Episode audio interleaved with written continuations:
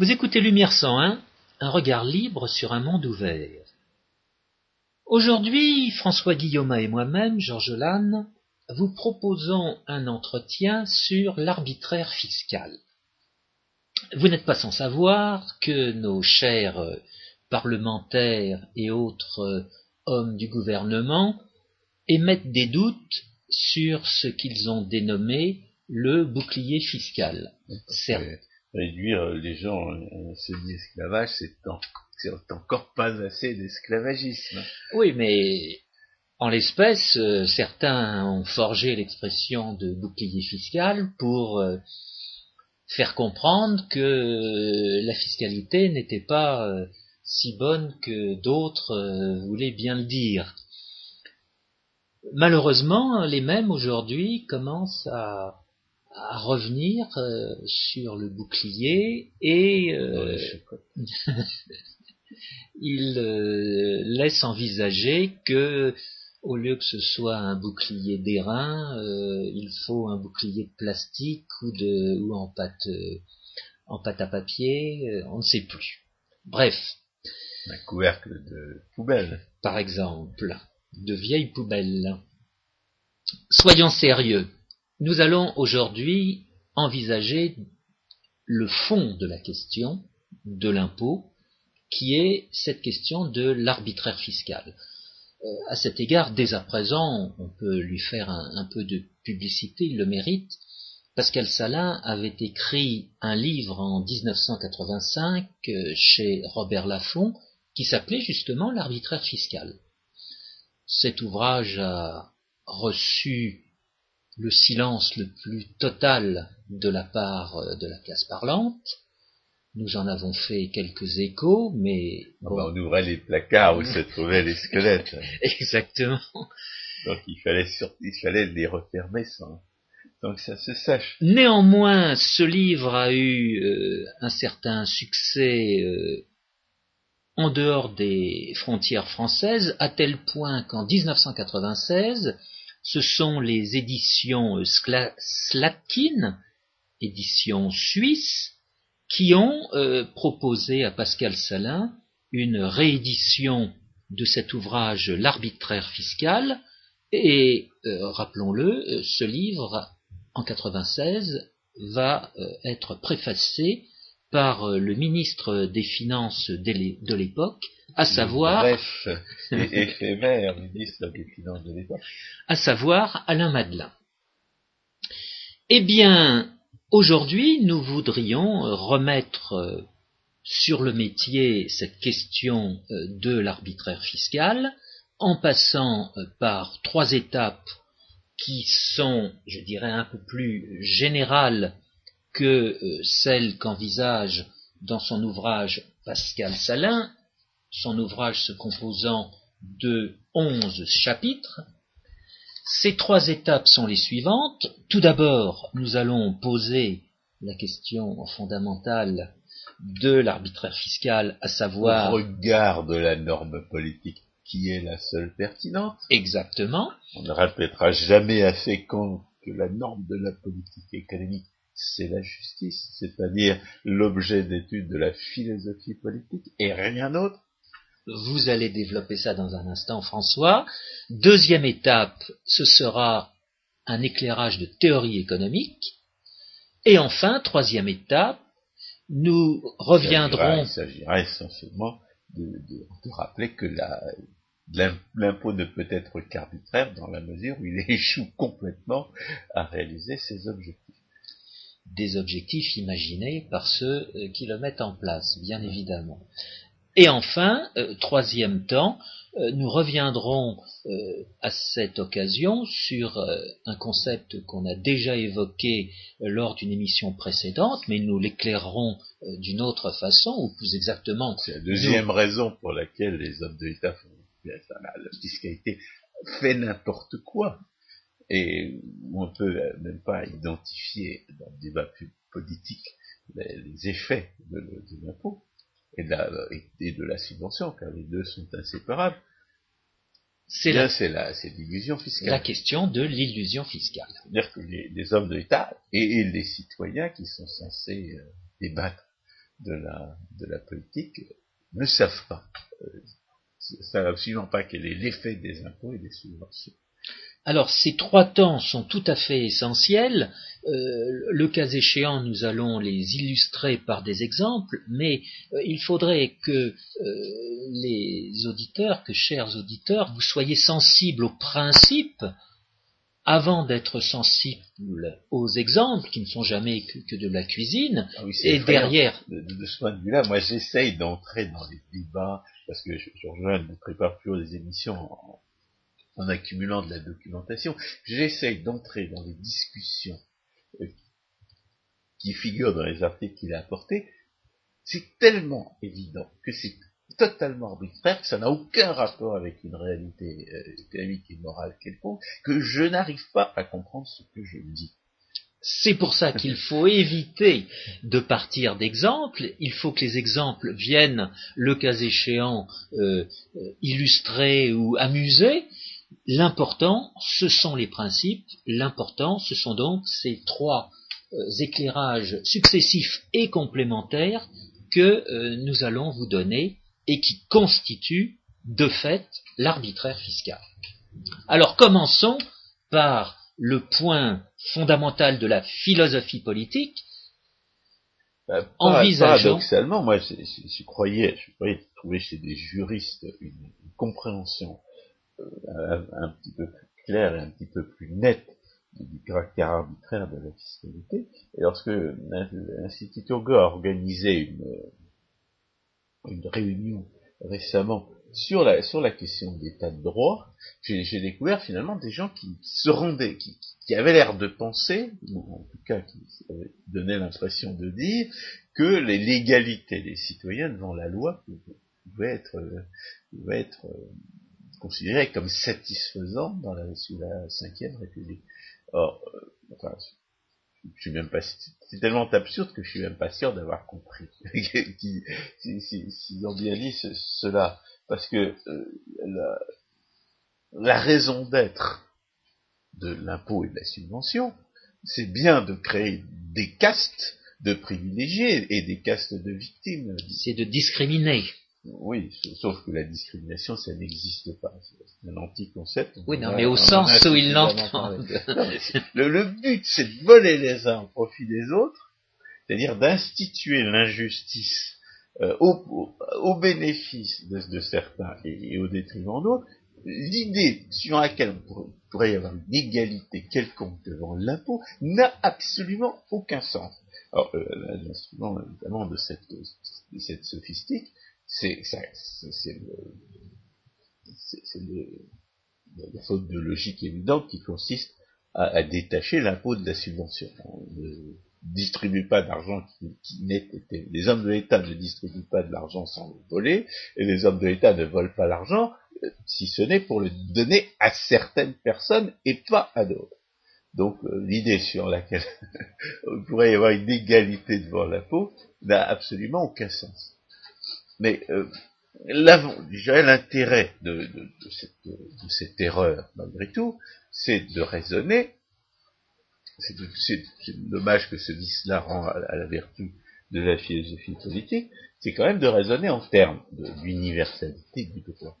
C'est vrai que la norme de l'impôt, c'est la justice. Et c'est vrai que la norme de la justice, c'est le caractère universalisable de la norme qui est inséparable de son caractère cohérent. la, philosophie morale, la philosophie et plus particulièrement la philosophie morale, vise à établir des principes, des principes qui sont vrais, par opposition à ceux qui, n'en sont pas, parce qu'ils sont faux. Et le but de la philosophie politique, c'est de donner une définition de principe de la norme de justice la norme de justice étant définie justement en, par son caractère non contradictoire. Or, il est bien évident qu'une norme de justice qui, s'applique ou une prétendue norme de justice qui conduirait à créer des castes de victimes et des castes de, d'oppresseurs, des castes d'esclaves et des castes de propriétaires d'esclaves, même si dans la pseudo-démocratie socialiste, un autre aspect de, cet arbitraire, euh, les hommes de l'État passent leur temps à distribuer dans la poche droite l'argent qu'ils vous ont volé dans la poche gauche, de telle manière que tout le monde est à la fois volé et subventionné, sans aucune possibilité de savoir si euh, s'il est plus volé que subventionné. Mais le but, le but de l'institution de l'impôt particulier, c'est bel et bien de voler les uns au profit des autres. Et, par conséquent, c'est par définition qu'il est injuste.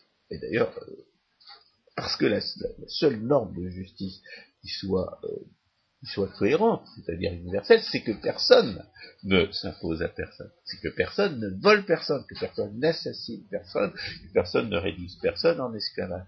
C'est justement ce que, ce vise à faire. L'impôt vise à réduire en esclavage certaines personnes au profit d'autres personnes. C'est donc par définition qu'il est injuste.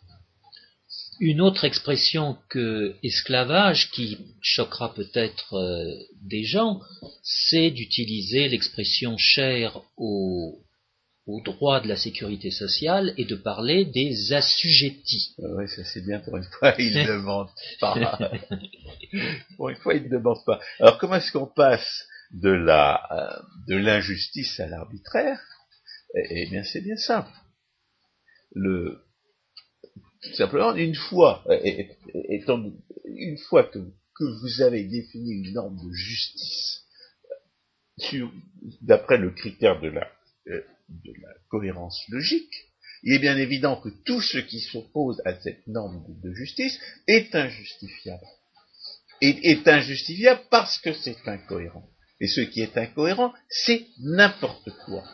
C'est-à-dire que tout ce qui n'est pas la norme de justice naturelle qui interdit de voler, comme un interdit d'assassiner, tout cela est incohérent. C'est tout et le contraire de tout. C'est littéralement que c'est n'importe quoi. Et par conséquent, toutes les normes, toutes les prétendues normes d'imposition qu'on prétend mettre en avant sont arbitraires c'est absolument n'importe quoi. Ou bien ça n'est pas identifiable, comme ce dont j'ai parlé tout à l'heure, l'égalité la loi, ou bien c'est contradictoire.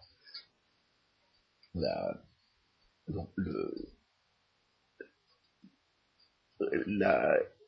prétendre définir des normes d'imposition,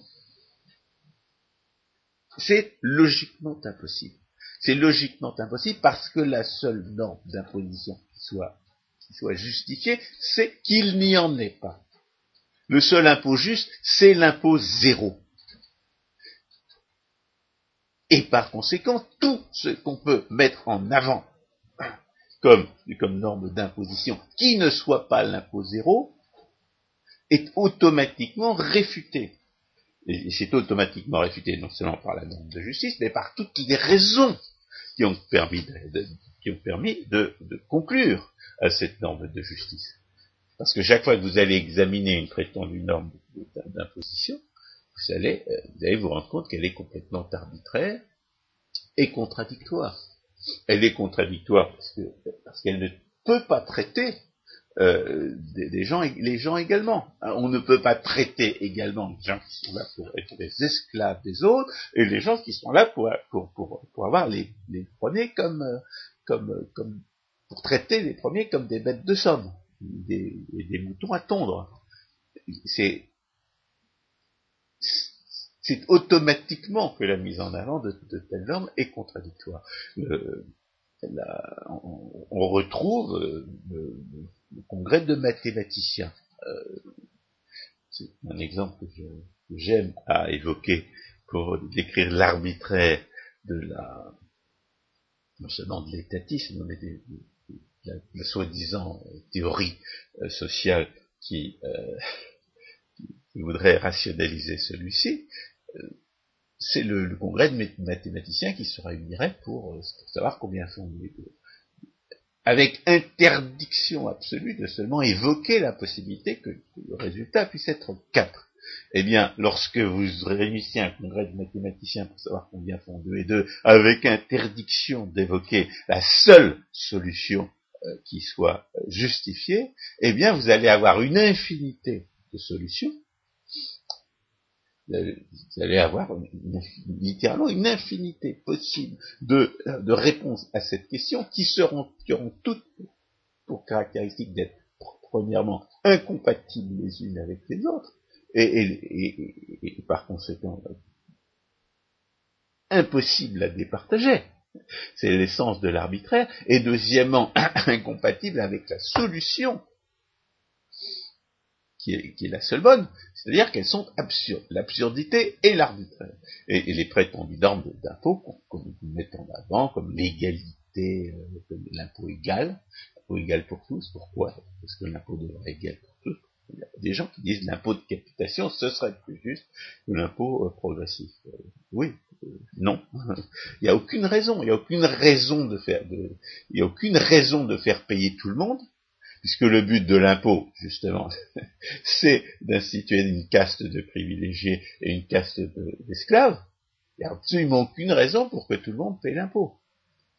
Par ailleurs, il n'y a absolument aucune raison pour que l'impôt soit proportionnel aux revenus puisque le, mensonge officiel, c'est que l'impôt euh, vous est volé soi-disant en échange de, prétendus services collectifs, eh bien, euh, on ne sache pas que dans l'économie réelle, eh bien, là où les gens paient volontairement pour les produits et pour les services qu'ils ont effectivement demandé, eh bien, les, producteurs euh, demandent des prix différents enfin, des prix massivement différents pour des, productions euh, identiques.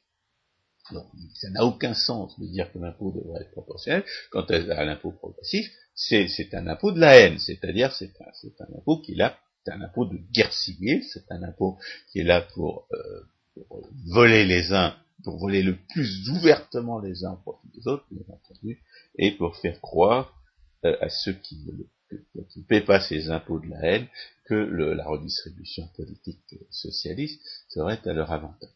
Ce titre, d'ailleurs, euh, on peut même pas, on peut même pas dire que l'impôt sur le revenu, parce qu'il a une, parce qu'il est, parce que les gens font l'acte de le payer, serait un bon impôt parce que, parce qu'il ferait mal. Par conséquent, on dirait les gens à se rendre compte que l'impôt c'est, c'est mauvais. Euh, L'impôt sur le revenu a, une fonction essentielle d'entretien de, l'illusion fiscale. Combien, combien de gens euh, diplômés et, experts en économie et en sciences politiques, j'ai entendu dire que, la moitié des, électeurs ne payaient pas d'impôts sous prétexte qu'ils ne payaient pas d'impôts sur le revenu. À partir du moment où vous faites croire aux gens qu'ils ne payent pas d'impôts, ce qui est complètement ridicule, complètement absurde, que le, schmicard se fait voler la moitié de son salaire par la sécurité sociale, euh, eh ben, on, est, on est dans le n'importe quoi. Et ce n'importe quoi reçoit des noms qui traduisent son n'importe quoi. On va parler de l'assiette euh, de l'impôt, on va parler du plafond euh, de tel ou tel impôt, euh, le cas échéant, on va euh, établir des taux de cotisation différents en fonction des, euh, des, comment dire, des classes qu'on aura établies à l'intérieur de l'assiette. si s'il y avait une réalité qui s'impose, on n'en serait pas à recourir à, à un tel vocabulaire, à de tels mots. Alors, quelle est, quelle est la, solution dans la situation actuelle? À l'évidence, la solution, c'est celle qui empêche le plus possible les hommes de l'État de voler. Alors, à cet égard, les, euh, normes, euh, pas très réalistes, mais euh, on peut quand même les invoquer, les normes qui exigent l'uniformité d'une certaine règle, on, ont l'avantage d'empêcher les hommes de l'État de, euh, de se voler euh, gens en fonction des rapports de force du, moment. C'est-à-dire, s'ils peuvent se permettre de voler beaucoup plus tartempion plutôt que trupuche, ils vont voler plus tartempion que trupuche. Si on leur impose des règles euh, interdisant de voler tartempion plus que trupuche, par exemple en interdisant les impôts de la haine, ou en, instaurant la flat tax, par exemple. Eh bien, ils vont, euh, eh bien, ça va être une contrainte à leur action. C'est pour ça que ces, ces prétendues normes de, de proportionnalité, ce discours sur l'égalité, en dépit de leur caractère complètement arbitraire, ont un avantage. D'abord, euh, à mesure où les gens y croient, ça peut, ça, peut avoir un effet politique. Et l'effet, euh, si c'est mis en œuvre dans la politique parce que les gens y croient, en dépit de leur caractère arbitraire, eh bien, ça va limiter la capacité des hommes de l'État de voler. Tout ce qui peut entraver la capacité de voler des, hommes de l'État, que ce soit, euh, pas moi, des, règles de prescription pour les, pour les, l'évasion fiscale ou, l'interdiction de, la progressivité ou la euh, ou l'interdiction de, je ne sais pas si l'interdiction des exemptions fiscales, c'est une, bonne ou une mauvaise chose. Je pense que, je pense que c'est plutôt une mauvaise chose. Parce, parce que ce que l'on pourrait faire, puisque les hommes d'État veulent distribuer des privilèges, c'est qu'ils ne puissent pas distribuer de privilèges de subvention, mais ne puissent distribuer que des privilèges d'exemption fiscale. Et en même temps, on entretiendrait le mythe de l'égalité devant l'impôt pour réclamer que ceux qui n'ont pas encore reçu de privilèges d'exemption fiscale eh bien, on reçoit leur tour. Mais à défaut de parler d'uniformité, certains vont parler d'harmonisation. Euh, ça, c'est le, le, sophisme le plus dangereux qui soit. Car justement, cette notion d'égalité devant l'impôt, ça peut marcher dans les deux sens. Là, là, là j'ai donné un exemple vertueux, c'est-à-dire des exemptions fiscales qui s'étendraient parce que ceux qui ne les ont pas reçues les réclament. Mais en règle générale, la notion d'égalité devant l'impôt conduit à, euh, au contraire, à, ce que les gens qui reçoivent des, ne reçoivent pas de subventions les réclament à leur tour, et à ce que les gens qui ne paient pas d'impôts se trouvent, euh, se trouvent imposés à leur tour. oui, mais euh, cette, cette, idée de taxer également, cette, cette, fausse idée de taxer également toutes les activités, est, et bien entendu, elle peut conduire à, un état totalitaire, parce que ce que nous faisons ici ce soir, euh, pourrait aussi bien vouloir le taxer, les hommes de l'État. Du point de vue, euh, point de vue de la pratique, de la pratique bureaucratique de ces voleurs, euh, ce serait difficile, parce qu'il n'y avait pas d'échange d'argent. Mais euh, ils pourraient inventer une, un prix euh, implicite de la prestation et la taxer. Mais alors justement, j'allais introduire. Ils ont, failli faire ça. J'allais introduire euh, une considération voisine de celle que vous venez de dire, François Guillaume. C'est euh, cette expression de dépense fiscale qui est utilisée par les hommes de l'État en France. Qu'est-ce qu'ils entendent par dépense fiscale? Ils entendent justement soit une exemption fiscale, soit un moindre impôt euh, qu'ils demandent. Le présupposé, c'est que c'est que le, tout l'argent de leur sujet leur appartiendrait. Voilà, exactement. Autrement, ça, c'est à placer dans la chronique des aveux, cher à Michel de Ponsin. Mais j'attire l'attention des, des, auditeurs sur cette expression de dépense fiscale. C'est tout de même. C'est tous, et en plus, une contradiction dans les bah, termes. Bien sûr. Parce que justement, mais... ça n'est pas une dépense. Non, mais alors, il y a une autre des raisons qui m'ont amené à parler de, l'arbitraire fiscal, c'est un discours charlatanesque d'un professeur euh, à la retraite qui s'appelait Prudhomme, qui parlait de la, taxe euh, carbone. Et il prétendait que la, théorie économique euh, recommandait de, taxer uniformément toutes les activités c'était ça qui était économiquement efficient. Alors ça nous, permet d'entrer dans la deuxième partie, qui consiste évidemment à, souligner que euh, du point de vue même de la théorie économique, euh, l'impôt est totalement arbitraire. Alors avant d'y entrer, je voudrais quand même bien insister sur ce point de vocabulaire que l'on vient à différents instants euh, d'évoquer. nous venons en particulier de, mettre en parallèle le mot uniformité et le mot harmonisation. cette question de vocabulaire est tout à fait essentielle parce qu'elle contribue justement à euh, faire perdre de vue euh, les principes fondamentaux, à euh, ne pas mettre le doigt en permanence sur cet arbitraire fiscal. À la limite, je serais tenté de dire que l'arbitraire fiscal n'est jamais qu'un euphémisme pour désigner la réalité de l'impôt. Au lieu de parler d'impôt, il serait préférable, puisque l'euphémisme est à la mode, de parler en permanence d'arbitraire fiscal. Que fait mon arbitre fiscal aujourd'hui? Qu'est-ce qu'il va me demander? Qu'est-ce qu'il va donc me prendre? Et qu'est-ce que je ne pourrais pas lui refuser?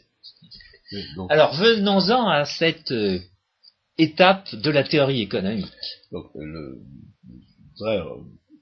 revenir à cette, cette prétendue norme charlatanesque invoquée par ce professeur euh, d'économie, qui n'est certainement pas le plus mauvais, mais qui, relève évidemment du charlatanisme ordinaire, consistait à dire qu'il fallait taxer uniformément toutes les, toutes les, euh, les émissions de carbone parce que c'était ça qui était économiquement efficient. Or, ça n'a absolument aucun sens. La notion d'efficacité économique n'a de sens que relativement à l'exercice de ses droits par un propriétaire.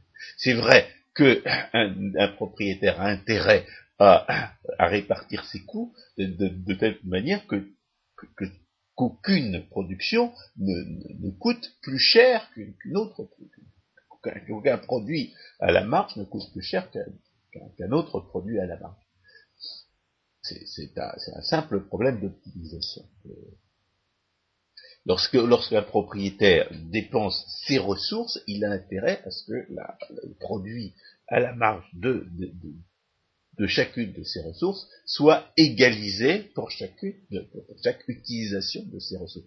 Mais en ce qui concerne les hommes de l'État et en ce qui concerne l'impôt, ça n'a aucun sens, parce que les hommes de l'État ne sont pas propriétaires de l'État, et parce qu'ils ne sont pas propriétaires du revenu des gens. Et parce qu'il est impossible, on l'a assez souligné à propos de, à propos de Rothbard, à propos de caractère totalement arbitraire de, ces, de ces raisonnements qui prétendent mesurer la valeur. Ça n'a absolument aucun sens de prétendre égaliser la charge infligée à l'un et la charge infligée à l'autre. Du point de vue économique, elles sont incommensurables. Du point de vue économique, on, prétendent, euh, prétendent parler d'égalité des charges entre les, entre les individus, c'est laisser entendre qu'on pourrait mesurer la valeur qui se trouve dans les jugements de valeur qui se trouvent dans la tête des gens, qui sont des actes de la pensée, qu'on pourrait les comparer pour savoir s'il y en a un qui est plus grand que l'autre. C'est justement ce qu'on ne peut pas faire. Par ailleurs, euh, outre raison pour laquelle ce, discours euh, sur la taxe carbone était charlatanesque, euh, eh bien, euh, la, véritable charge de l'impôt, ce n'est pas celui qui fait l'acte de payer l'impôt qui, en général, l'a subi. C'est un, des faits les plus fondamentaux de la, et en tout cas les plus anciens de la théorie économique, que, la, que, la, que, les lois de l'incidence. Les lois de l'incidence qui vous disent que quand vous taxez par campion pour donner le butin de ce vol à Trucmuche, c'est chose qui est appauvrie et c'est machin qui est enrichi. Parce que la, on a déjà dit, mais pour répéter, la, euh, celui qui subit la charge de l'impôt, c'est celui qui peut le moins euh, se soustraire euh, c'est-à-dire s'y soustraire, c'est-à-dire sortir de l'activité taxée pour aller ailleurs. Et celui qui, reçoit la subvention, c'est celui qui possède des, droits de propriété sur les, facteurs de production les plus spécifiques à l'activité subventionnée. C'est pour ça que les, les agriculteurs, par exemple, que, la subvention à l'agriculture se retrouve dans la poche des propriétaires fonciers agricoles. C'est pour ça que les subventions à, l'opéra se retrouvent dans la poche des plus grands, euh, des plus grands chanteurs. C'est comme ça. Et, on n'y peut absolument rien. Et c'est une loi économique qui est connue. Ricardo euh, Moi, je dirais Tocqueville, parce que c'est Tocqueville qui en parlait. Euh, à propos du fait que les nobles payaient effectivement les impôts, enfin, subissaient effectivement la charge des impôts qu'ils ne payaient pas. Que les manants payaient, manants payaient des impôts, mais c'était les, nobles qui se qui s'en trouvaient appauvris parce que leur, euh, leur, rente de, fermage s'en trouvait euh, amputée d'autant. Donc ces, lois de l'incidence sont connues, elles mettent complètement en échec la redistribution politique, et par conséquent, les hommes, on, peut véritablement dire que de ce point de vue-là, les hommes de l'État font n'importe quoi. Ils ne peuvent pas faire autre chose que n'importe quoi, parce que quand ils visent une certaine cible, ils cherchent à voler tel tel individu, lorsqu'ils cherchent à enrichir tel autre individu, ils ratent systématiquement leur cible. Enfin, c'est pas une loi absolue, absolue et universelle. Quelquefois, se trouve par, accident qu'ils appauvrissent bel et bien ceux qu'ils ont visés, qu'ils enrichissent bel et bien ceux qu'ils ont euh, ceux qu'ils veulent privilégier. Mais la c'est quand même une règle générale que la redistribution politique échoue assez euh, dans, son ambition première, qui est de voler les uns au profit des autres. Euh, c'est dû aux lois de l'incidence fiscale, c'est dû aussi au fait que, bien entendu, il n'y a pas de profit certain, et que, par conséquent, la, redistribution politique met en œuvre toutes les, tous les pseudo-investissements, c'est-à-dire toutes les destructions qu'on associe à la loi de Bitur Camembert.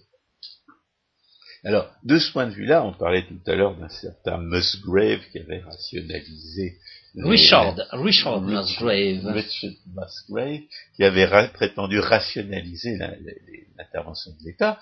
Le, la, le discours économique, le discours des économistes euh, domestiques, comme les appelle euh,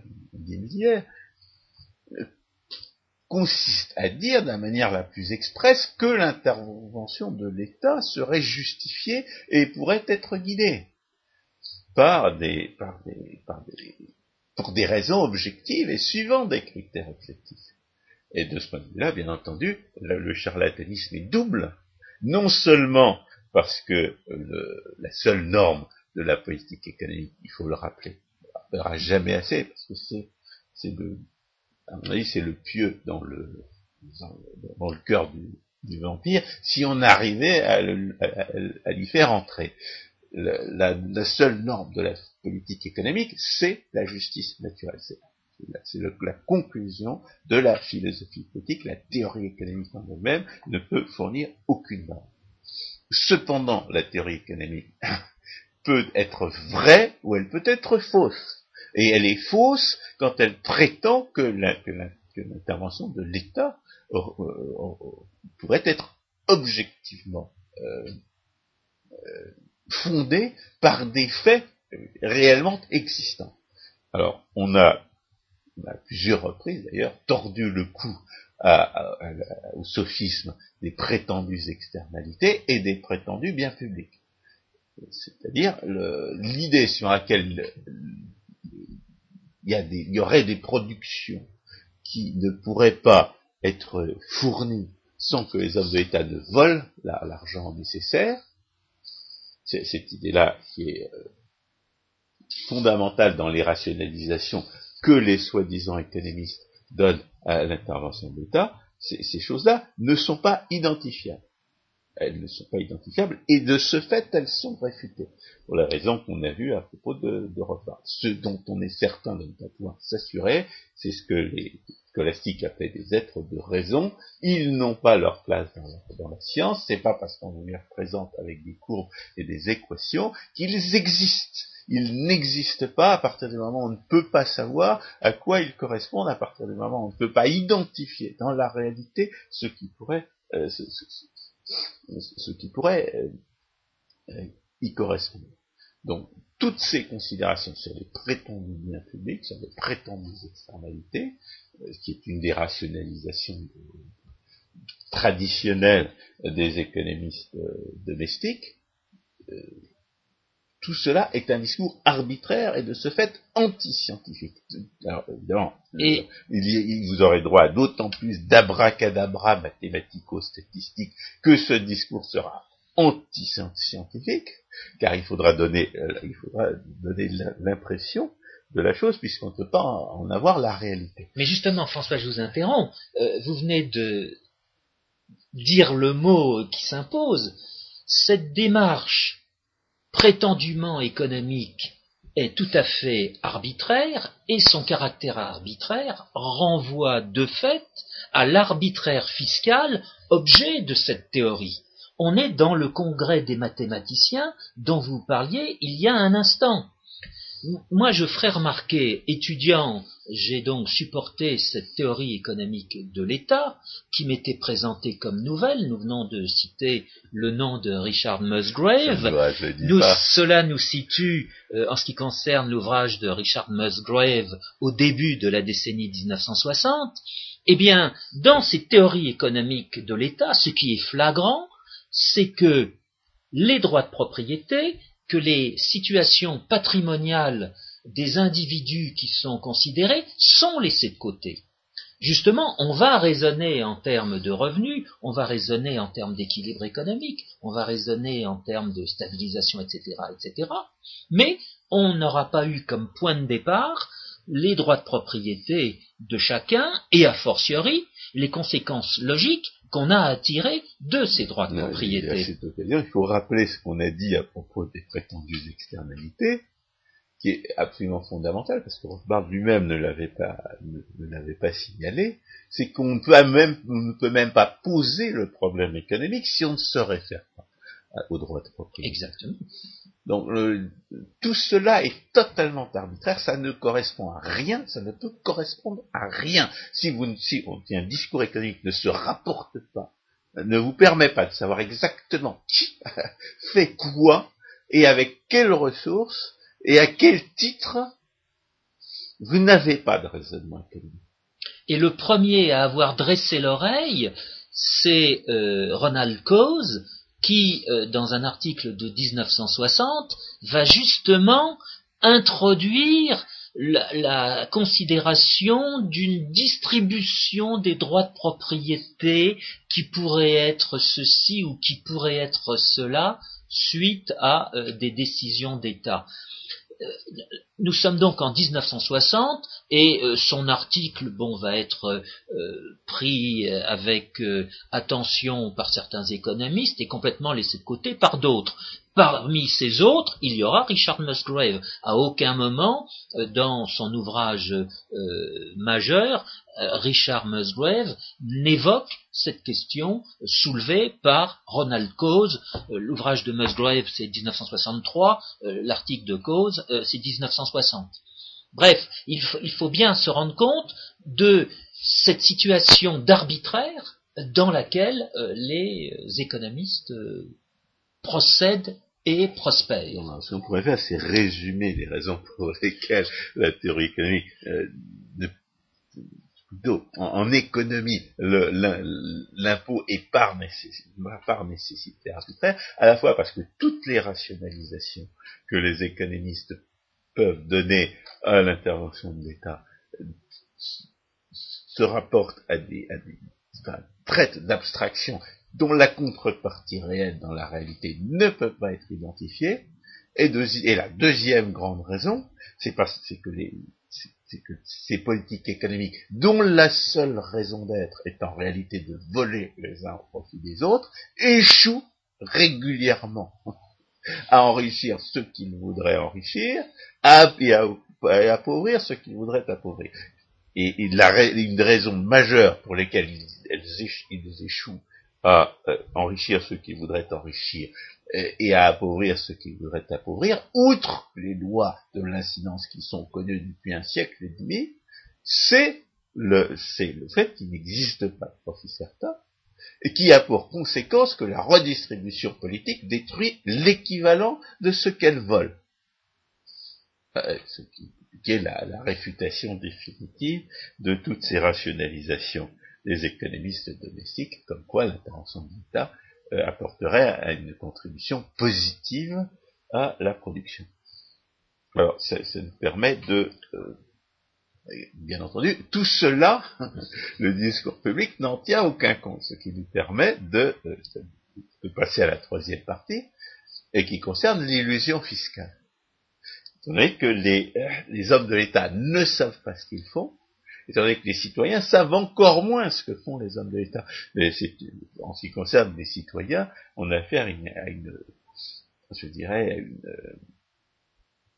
à une ignorance à deux niveaux puisque non seulement euh, l'intervention de l'État a des effets que personne ne, peut, connaître à l'avance, non seulement les hommes de l'État ne savent pas quels sont les effets de leurs interventions, mais en plus les, citoyens ne savent pas ce que font les hommes de l'État.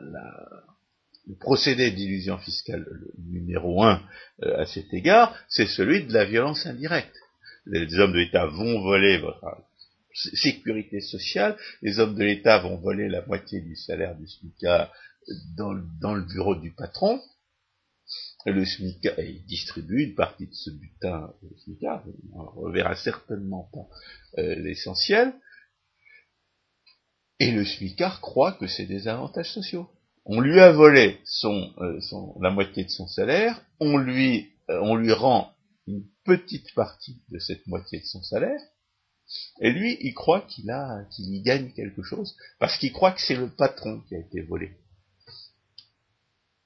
Évidemment, euh, Axel Arnoux est venu à Lumière 101 pour expliquer comment il avait essayé de faire comprendre à ses salariés que c'était bien à eux que les hommes de l'État volaient euh, la moitié de leur salaire. En introduisant la notion de salaire complet, on a eu l'occasion de faire une émission sur le sujet. Il n'est pas véritablement suivi parce que les patrons ont peur des, hommes de, l'État. Les hommes de l'État peuvent leur faire des ennuis s'ils se mettent à dire, à trop dire la vérité sur, sur les impostures de, de, ce, de ce système. Alors, euh, on a l'illusion fiscale a pour, euh, a pour effet que le, que non seulement l'impôt est injustifié et par conséquent euh, on ne saurait définir un, impôt juste, un impôt juste, mais et non seulement que l'impôt, euh, la redistribution politique fait n'importe quoi, mais, mais, mais que les, les, les gens ne savent rien de ce n'importe quoi là. De sorte que tout discours sur l'impôt, tout, tout, discours sur la, sur, le, sur, sur la redistribution, quel qu'il soit, est irrémédiablement arbitraire. Il n'a aucun rapport avec la réalité. Quand, vous, quand, vous, entendez par exemple les, les, les gens dire que la, que la TVA serait payée par les consommateurs, c'est complètement faux. Mm-hmm. Pour une fois, les hommes d'État n'ont pas menti, la TVA est en réalité payée par les producteurs. C'est bien une taxe sur la valeur ajoutée. Quand vous, entendez dire que les entreprises payent des impôts, on, parlait, du livre de Pascal Salin, euh, les entreprises ne sont qu'un instrument de l'arbitraire fiscal. Euh, plutôt un instrument de l'illusion fiscale, car les entreprises sont des associations de propriétaires, et c'est sur les propriétaires singuliers qui constituent l'entreprise, que ce soit les salariés, les plus grandes victimes, que ce soit les, patrons, les victimes secondaires, que ce soit les consommateurs, les victimes tertiaires, ou les fournisseurs, tout simplement. Oui, oui donc, les salariés et les fournisseurs un peu dans le même sac. Oui, oui. on fournit toujours des services du travail finalement. Et, avec du capital et du travail qu'on produit. Donc il y a les épargnants, il y a les fournisseurs et il y a les clients. Et l'entreprise elle-même ne paie pas d'impôts. Parce que l'entreprise n'est pas un être, euh, n'est pas un, place d'un agent moral. L'entreprise est un ensemble d'agents moraux. Et ce sont les, ces, ces agents moraux-là qui subissent l'incidence de l'impôt. Le, résultat, d'ailleurs, c'est que les, entrepreneurs, finalement, euh, en tant qu'entrepreneurs, euh, ne défendent pas, se défendent pas contre le contre l'arbitraire fiscal. Parce qu'ils savent que si on leur impose de payer des cotisations sociales, c'est les, euh, les salariés qui vont payer les cotisations sociales. C'est même les salariés qui paient l'impôt sur les sociétés. Quand il y a, quand il y a des bénéfices, c'est les salariés qui paient l'impôt sur les sociétés. Donc, l'entreprise, comme le, le, signale Pascal Salin dans l'arbitrage fiscal, est un des procédés de l'illusion fiscale par, euh, en l'espèce, euh, la violence indirecte. On vole les gens, mais on les vole, non pas directement, mais en volant, en, prenant l'argent par la force, euh, à ceux avec qui ils échangent. Et on peut dire que l'entreprise est aussi le point de départ d'une cascade d'impôts c'est à partir de l'entreprise que finalement euh, les propriétaires vont payer des impôts sur des impôts. Étant entendu que, euh, par exemple, l'actionnaire euh, va payer selon le niveau de son patrimoine un impôt entre guillemets sur le capital qui va s'ajouter aux impôts antérieurs si on ordonne les différents impôts qu'il peut payer, qu'il aura payé via son revenu et via l'entreprise elle-même. Alors la question est de savoir comment, si on peut faire quelque chose pour dissiper l'illusion fiscale. Il y a l'activité des, économistes, dont c'est la fonction finalement. les économistes sont là pour dire que la redistribution politique ne produit absolument rien, qu'elle est pure destruction. Ils sont là pour, pour, pour, rappeler que la, euh, que la, que ce ne sont pas ceux qui font l'acte de payer les impôts qui en subissent les, qui en subissent sa charge. Ils sont là pour dire que, le, que la, la, distribution politique détruit l'équivalent de ce qu'elle vole. Mais euh, euh, ça suffit pas les finances. La plupart des gens qui se disent économistes aujourd'hui vivent d'argent volé, et jamais ils, ne disent ça. C'est-à-dire qu'ils trahissent la fonction sociale première de l'économiste et de dire la vérité sur les effets de l'intervention de l'État. Oui, mais pour que les économistes puissent dire cette vérité et qu'elles puissent franchir tous les barrages de la désinformation, il faudrait qu'ils aient, qu'ils disposent de chiffres.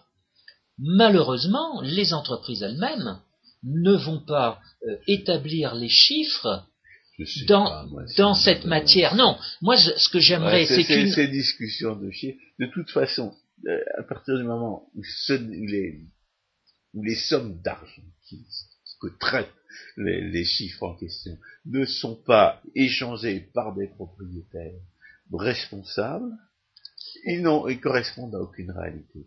Elles correspondent à aucune réalité. Ah, si, pour le chef d'entreprise, dans son service de comptabilité, il, il devrait faire apparaître le temps qu'il passe à se tenir au courant des nouvelles réglementations fiscales, le temps qu'il passe à appliquer ces réglementations fiscales, avec euh, toutes les erreurs qui peuvent être à la clé, et euh, les, les, sommes qui sont donc gaspillées dans le cadre de cette fiscalité. On était tout à l'heure qu'on entrait dans les détails de ce genre de considération, ça, ça faisait perdre de vue l'essentiel. Et l'essentiel, peut-être en conclusion, on pourrait le rappeler, c'est premièrement que la, la, la, norme de l'impôt, c'est l'impôt zéro, parce que l'impôt est par définition injuste, et qu'il n'y a pas d'autre norme économique et sociale que la justice. Deuxièmement, que, l'impôt est arbitraire parce qu'il fait n'importe quoi. Il, est, pure destruction et il, a, et, il a des effets qui sont, qui sont généralement étrangers au but que les hommes d'État prétendent rechercher. Alors, ils sont directement contraires lorsque les hommes d'État prétendent améliorer l'efficacité productive, et ils sont aléatoires lorsque les hommes de l'État euh, avouent que leur but, c'est uniquement de voler les uns au profit des autres. Et troisièmement, euh, personne ne sait rien de, de, ces effets-là et du, et du caractère complètement aléatoire et, contradictoire, c'est-à-dire euh, arbitraire, de, euh, de, ces, de l'impôt et de ses effets. Exactement, mais François, si justement au dernier moment j'introduisais cette question des chiffres, c'était pour mettre en garde les auditeurs contre les chiffres qu'on peut leur donner. Le point que je voulais soulever, c'était que le seul qui était... On leur fera croire que c'est la seule réalité. Alors Exactement. justement, ça n'a aucun rapport avec la réalité. Oui, mais elle est multiforme. Elle, elle transparaît au travers des chiffres des lois de finances de l'État, elle transparaît dans les études économétriques qui sont faites par des prétendus économistes qui vont faire valoir une augmentation de l'inégalité entre les gens, et cette augmentation euh, sera pondérée. C'est bien le but de l'impôt. c'est situer l'inégalité entre les gens. Là, on, a, on, a, on, a, affaire vraiment à un discours complètement contradictoire. Les, les, gens, les, les, gens qui sont pour l'impôt, ce sont des gens qui veulent créer des castes d'esclaves de, de, et des castes de maîtres. Et, ces, gens, et ces gens prétendent agir au nom d'une prétendue égalité. Ça n'a évidemment aucun sens et les chiffres n'auront aucune valeur pour porter le moindre jugement sur euh, la situation euh, qui est considérée. François Guillaume, merci beaucoup. Un dernier mot concernant ce livre de Pascal Salin, L'arbitraire fiscal. Euh, vous pouvez vous le procurer sur Internet, soit sous sa version 1985, soit sous sa version 1996 préfacée par Alain Madelin, 1985 édition Robert Laffont, collection Liberté 2000, édition 96, édition Slatkin, préfacée par cet ancien bref ministre de l'économie et, des finances. dire que vous n'y trouverez pas ce que vous avez non, exactement, mais c'est ce que j'ai dit en, présentation, mais les deux euh, façons de s'exprimer sont tout à fait euh, en harmonie. Chers auditeurs, merci, à la prochaine fois.